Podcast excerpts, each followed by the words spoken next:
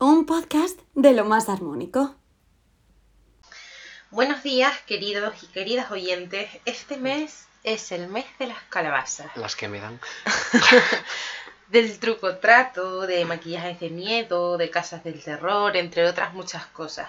Pero en Canarias el Halloween pasa a un segundo plano, aunque es verdad que siempre Halloween tiene bastante peso por la influencia, pues ya saben, de las pelis de terror americanas, de las redes, pero la fiesta en Canarias se llama finado. Es verdad que poco se habla de ella, pero desde los coles, entre otras instituciones, se va trabajando cada vez más para que se conozca de la celebración y se festeje. Abraham, ¿te suena de algo la palabra finado?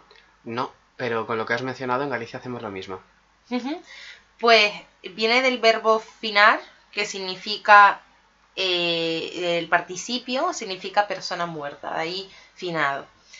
Antiguamente en las casas de campo, las personas que se dedicaban pues a la agricultura, a la ganadería, se celebraban los finados para recordar a las personas que habían fallecido.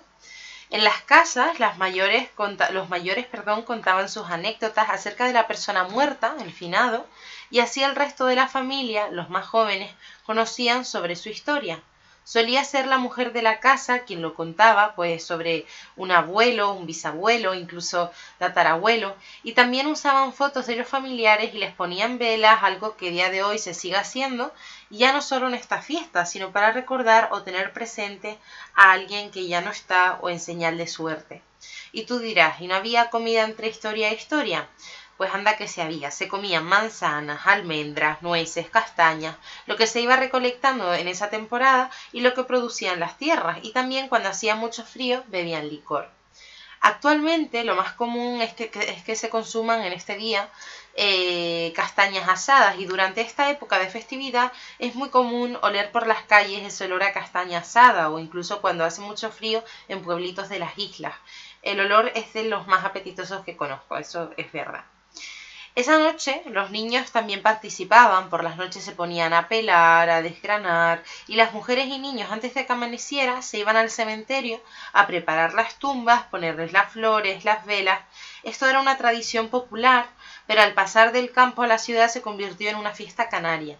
En el colegio, yo recuerdo haberlo celebrado, pero creo que Halloween nos invade un poco el territorio, pero no somos otros que nosotros quienes debemos cambiarlo, eso está claro. Si te animas a pasar el Halloween canario, los finados, te voy a contar unas leyendas para contar en estos días. Leyendas canarias. Nos vamos a ir a la isla de Fuerteventura. No he estado nunca, pero...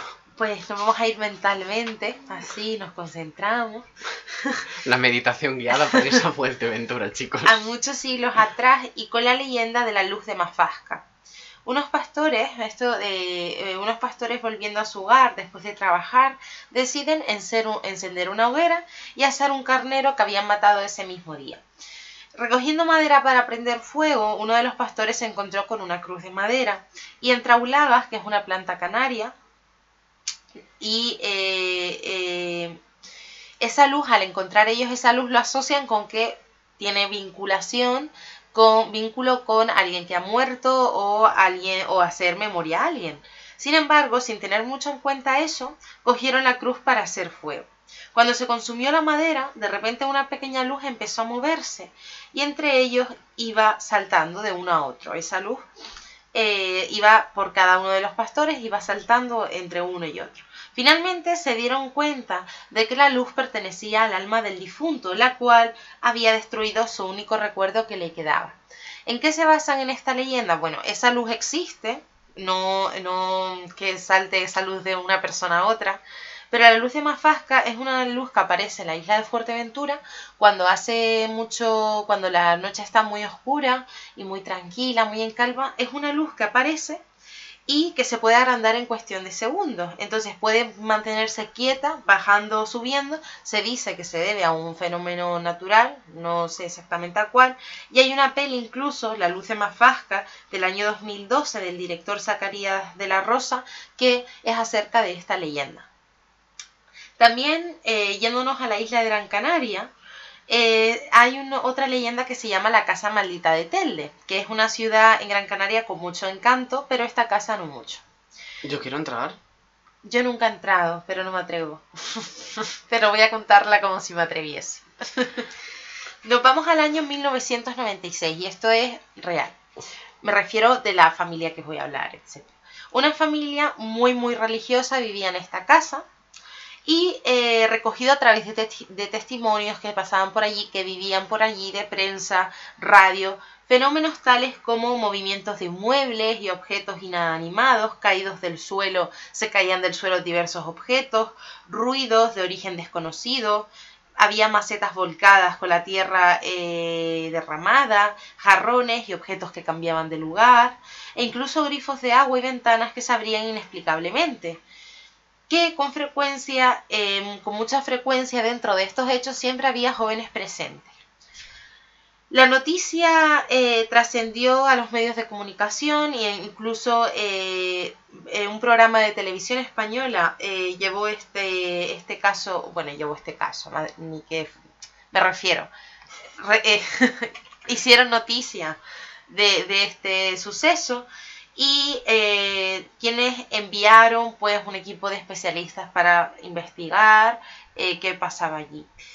Eh, ese sitio ahora mismo se ha convertido en un lugar predilecto para lugares para sectas satánicas y ritos espiritistas por sus condiciones de abandono. Qué fantasía, ¿no? Incluso la, la policía se ha encontrado, y esta información la he recabado de, algunos escritos que podemos encontrar por internet, eh, ha encontrado pues en su interior huesos, restos de aves, sangre seca, pantagramas, eh, multitud de velas oscuras, entre otros, eh, entre otros mm, elementos usados para estos rituales poco ortodoxos. La santería de origen cubano sí que es verdad que siempre ha tenido, tenido un gran arraigo en Canarias. y sí, y otros eh, aseguran que eh, la casa está embrujada y que allí se han dado sucesos anormales, o sea, paranormales, luces capaces de, de resquebrajar cristales, sonidos de cadenas, pasos alrededor de los, de los visitadores e incluso fenómenos poltergeist, poltergeist, tal y como aseguran pues varios especialistas en estos asuntos. También hay otro tipo de leyendas que tengo por aquí anotadas que me he ayudado de páginas, pues de lo que les digo, no es información 100% mía. Eh, está también el fantasma de Catalina, que es en la, en la isla de la laguna, en la isla de la laguna, en Tenerife, en la laguna. Es en la casa Alercaro, en el siglo XVI, ahora mismo es el Museo de Historia de Tenerife. Y guarda entre sus paredes, esto lo estoy leyendo tal cual, de, eh, de la ABC España, para que para que por si quieren eh, ver la información desde aquí, eh, guarda entre sus paredes el escalofriante secreto de un fantasma. Sobre todo eh, para los trabajadores que han estado vinculados con el mundo de la construcción, nadie, nadie dice, se atreve a contar la historia de Catalina, que algunos suponen que fue hija de Antonio Lercaro, desde ahí la casa Lercaro. Le obligaron a contraer eh, matrimonio con un hombre de mucha más edad, algo que le llevó a quitarse la vida, arrojándose al, al, mismo día de su boda a un pozo de la parte trasera de la vivienda. Hoy ese pozo está cerrado, está tapiado, y la mudanza poco después de la familia a la señorial Villa de la Orotava, en Tenerife, fue atribuida en su día a que la convivencia con el fantasma eh, convivencia perdón, con el fantasma resultaba imposible. De ahí a que se diga que ese fantasma pues está rondando por ahí. Y también hay otro en el Palacio de Justicia en Las Palmas eh, de Gran Canaria. Hay cantos misteriosos en los tribunales, se llama así. Eh, aquí la justificación, según dice, del fenómeno paranormal está en el origen donde hoy es el, el Tribunal Superior de Justicia que se encuentra en Gran Canaria y sucede que anteriormente eso fue un convento de agustinos, de hecho sigue siendo vecino de la iglesia de San Agustín, una de las más importantes del barrio de Vegueta, en Las Palmas, y es por ello que hay quienes dicen oír allí por las noches cantos de origen religioso. También hay otras personas que aseguran haber oído pues el ruido de muebles moviéndose, pasos de modo que suenan sobre el parquet, aunque este tipo de suelo, según por aquí, está ausente por completo de edificio. También hay otra del barranco de Badajoz, es un barranco que no está en Badajoz, pero se llama así, está en, eh, Canarias y se concentra sus extrañas por un fenómeno ovni, presencia, sonidos anómalos y energías extrañas. leyendas alimentadas por la supuesta presencia de seres blancos.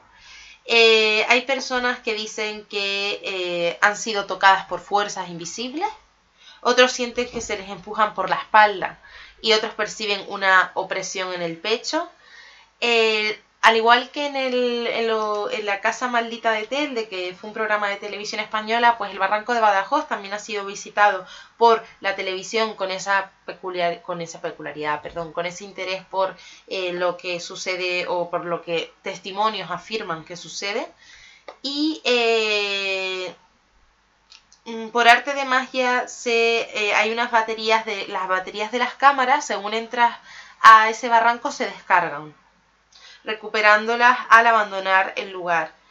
Entonces eh, es curioso ¿no? que, mm, al entrar pues, ¿no? en ese al intentar hacer ese tipo de cosas resulta que no que cuando entras pues tu cámara se descarga entonces pues no puedes sacar fotos no puedes, ¿Y puedes hacer pocas cosas no no he ido a la, al barranco de Badajoz y alguno de estos sitios de los que has hablado la casa maldita de Telde la he visto pero no, no, no he ido. Y luego la, eh, al Tribunal de Justicia he estado por fuera, nunca he entrado. No, no te han tenido que juzgar, ¿no? No, no, no he tenido nada ahí pendiente. Y eh, el Barranco de Badajoz pues tampoco he estado, pero sí que es verdad que había leído alguna de estas leyendas, alguna que había escuchado, pero he necesitado de, claro, de tirar de fuentes, porque la verdad que desgraciadamente no tenía mucho conocimiento acerca de ella. Y no sé, ¿hay alguna leyenda en Galicia que nos puedas contar, que se cuente en estas fechas? Bueno, leyendas hay muchas. Eh, en Galicia, como ya sabes, tenemos un contexto celta muy fuerte, celta romana. Y somos de los únicos sitios de España en los que celebramos el Samaín y también se celebra en Irlanda. Es el origen a la fiesta. A la fiesta. Es la fiesta celta, ¿no? Y bueno, Halloween, claro, siempre deja en segundo plano, es lo que dices tú, pero bueno, el Samaín es una fiesta muy vieja y significa final del verano, es una fiesta de la cosecha. Y coincide pues ahora, ¿no? Y mola mucho, ¿no? Porque ya siempre se han... y hay registros históricos y todo, o sea, vas al Museo de Pueblo Galego en Santiago y los tienes. Y pues... ¿Qué pasó? Llegó el cristianismo, jaja, saludos. Y se hacen fuegos, eso se... Las calabazas sobre todo ahora, antes eran otras cosas, eran nabos, estas cosas, pero bueno. Leyendas, pues mira. Eh, lo de adornar y todo esto, pero... Es que, claro, Galicia es un territorio bastante terrorífico ya de por sí. Entonces tenemos un montón de leyendas de miedo, que ya no es que solo se cuenten por esta época. O sea, obviamente la noche, a Noite das Ánimas, la Noche de Muertos, pues se celebra muchas cosas. Se dice que aquí aparecen las hadas, ¿no? Igual que en San Juan. Y creo que yo... La, leyenda más típica es la de la Santa Compañía, que te la puse un día, ¿te acuerdas? De esa procesión de muertos que como te la encuentres, pobre de ti. Claro, la, para quien no lo sepa, la Santa Compaña es una de las leyendas gallegas más terroríficas.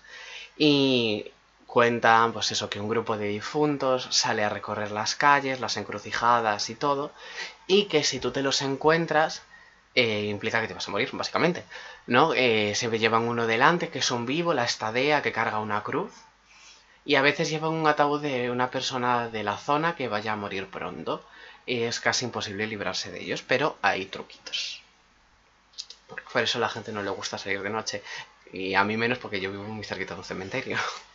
lo cual da un poquito de mal rollo. Pero bueno, eh, hay un sitio en Galicia, en Cedeira, se celebra uno de los festivales de Samaín más chulos, más grandes. Hace un programa con pasacalles, no sé qué.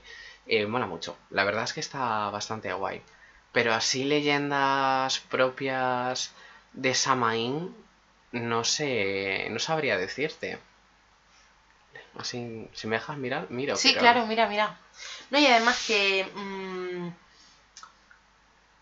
es lo que dices, y es que muchas veces eh, estas leyendas no se enseñan en el cole. Al final es triste porque yo me acuerdo de la época de Halloween y sobre todo con la asignatura de inglés. Estaba deseando que llegase octubre porque sabías que tocaba Halloween e ibas a hacer un montón de cosas a través de Halloween. Pero es verdad que, que nuestra tradición se ve tapada por, por la presencia de Halloween y por la influencia que ha habido. Que ahora que dijiste lo del verbo finar en gallego se sigue utilizando. No sé si en- ahí en Canarias lo usáis. Eh, finar, eh, no. No, que yo sepa, no. Yo no lo he usado. ¿No? No. Sí, puede que se use, pero yo per- personalmente no lo, no lo he usado. Yo ya te digo, alguna vez sí en plan de. Hostia, finou, morreu. Se murió, ¿no? Pero sí, leyendas. Mira, estoy buscando aquí. Y leyendas gallegas que son la Santa Compaña y poco más. La verdad no tienen. No hay muchas más. Pues que ya te digo, en general las leyendas gallegas son bastante porque Tenemos las meigas, eh, de- demos, diaños, trasnos, tenemos de todo lo que queráis aquí. Yo ya haré algún podcast hablando de estas cosas. Pero sí que es verdad que, claro, nosotros tenemos la fiesta celta. Eh, no sé si en otros sitios de España se celebra, no sé si en el País Vasco a lo mejor, o en Asturias. no sé si sabes que pertenecemos a la Liga de Naciones Celtas junto con Irlanda, Escocia, la Bretaña Francesa y demás. Mola mucho porque está la bandera y ves un trocito de cada bandera. bueno. Está chulo. Y así, pero sí, sí, tenemos. Tenemos y se celebra. Yo desde pequeños, de siempre, el Samaín en el cole, en el Insti, todo eso. Yo en mi casa lo que suelo hacer es, pues con mi madre, ¿no? O con mi hermana, hacer alguna cosa, poner la calabaza, ¿no? Lo mítico, detrás de la calabaza, ver alguna peli. Las míticas de Disney, porque a mi familia es que no les gustan las pelis de miedo y a mí me da rabia porque a mí me gustan. Y un poco más. Un poco más así en Galicia. Pero está chulo, las leyendas molan. Yo te digo, a mí me gustaría ir a Canarias. Me tienes que llevar a esos sitios. Sí, yo te dejo y tú entras porque... Yo te espero en la puerta. Es que, ¿sabes qué pasa? Que, mm, por ejemplo, lo de la luz de Mafasca, al final, claro, ha sido un fenómeno, es un fenómeno natural porque pasa, y es una leyenda que hace muchos siglos que, que está, ¿no? Que Pero- está... Me imagino que es como lo de los fuegos fatuos. Los fuegos fatuos. Eh, resulta que por un proceso químico, cuando en zonas donde hay cuerpos en descomposición, normalmente cementerios o lugares de asesinato, en fin, eh, salen como unas lucecitas también que brillan, así azuladas, tal, que se produce por una reacción química. Mm, vale. Y eso también se decía que eran espíritus, no sé qué. en Claro, fin. puede estar ligado, puede, puede Mm. estar ligado. Y así. Luego lo de la casa de Catalina, es que hay tantas leyendas de esa índole, de le obligan a casarse, no se quiere casar, se suicida, que es impresionante, ¿eh? o sea, debería hacerse una investigación a nivel cultural, antropológico, de, del porqué de todas estas leyendas. O sea, el porqué, a ver, por qué se sabe, pero eso. Y Y bueno, bueno, eso sí. Parece que, no sé, es que al final les añadiría más o les contaría algo más, pero la verdad que de, desgraciadamente de la historia, bueno, al menos de lo que yo sé, eh, de lo de finados y demás, pues hay, hay documentos que lo recogen y demás, pero a nosotros nos han enseñado muy poco acerca de nuestra tradición, entonces me refiero de esta tradición canaria. Entonces, eh, es lo que, lo que puedo aportar. No. Ya, bueno, a ver, este se queda más cortito, pero como vamos a tener el especial de Halloween, ya os vamos haciendo spoilers, vamos a ver el especial de Halloween. Eh, yo creo que ya hasta aquí. ¿no? Yo creo que sí. Espero que les haya gustado y nada. Nos Mm. vemos en el siguiente podcast. Que se asusten mucho, que tengan un mes terrorífico, chicos. Chao. Chaito.